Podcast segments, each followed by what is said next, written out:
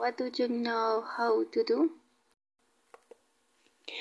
I know basic handling of computer devices.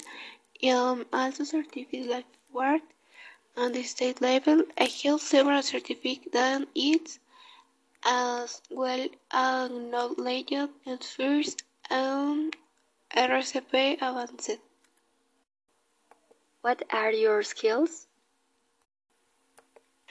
I'm good at driving, solving problems, analyzing situations that come in my way.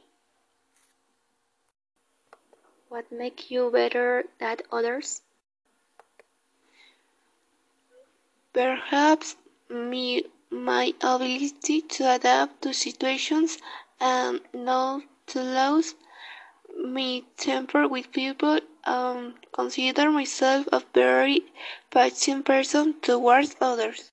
Why should we give you the job?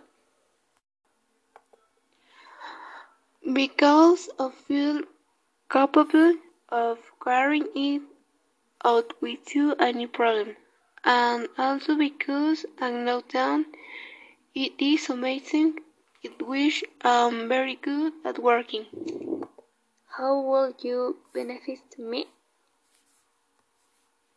It will reach great benefits as it will be in the satisfaction of the patient at the time of treatment and care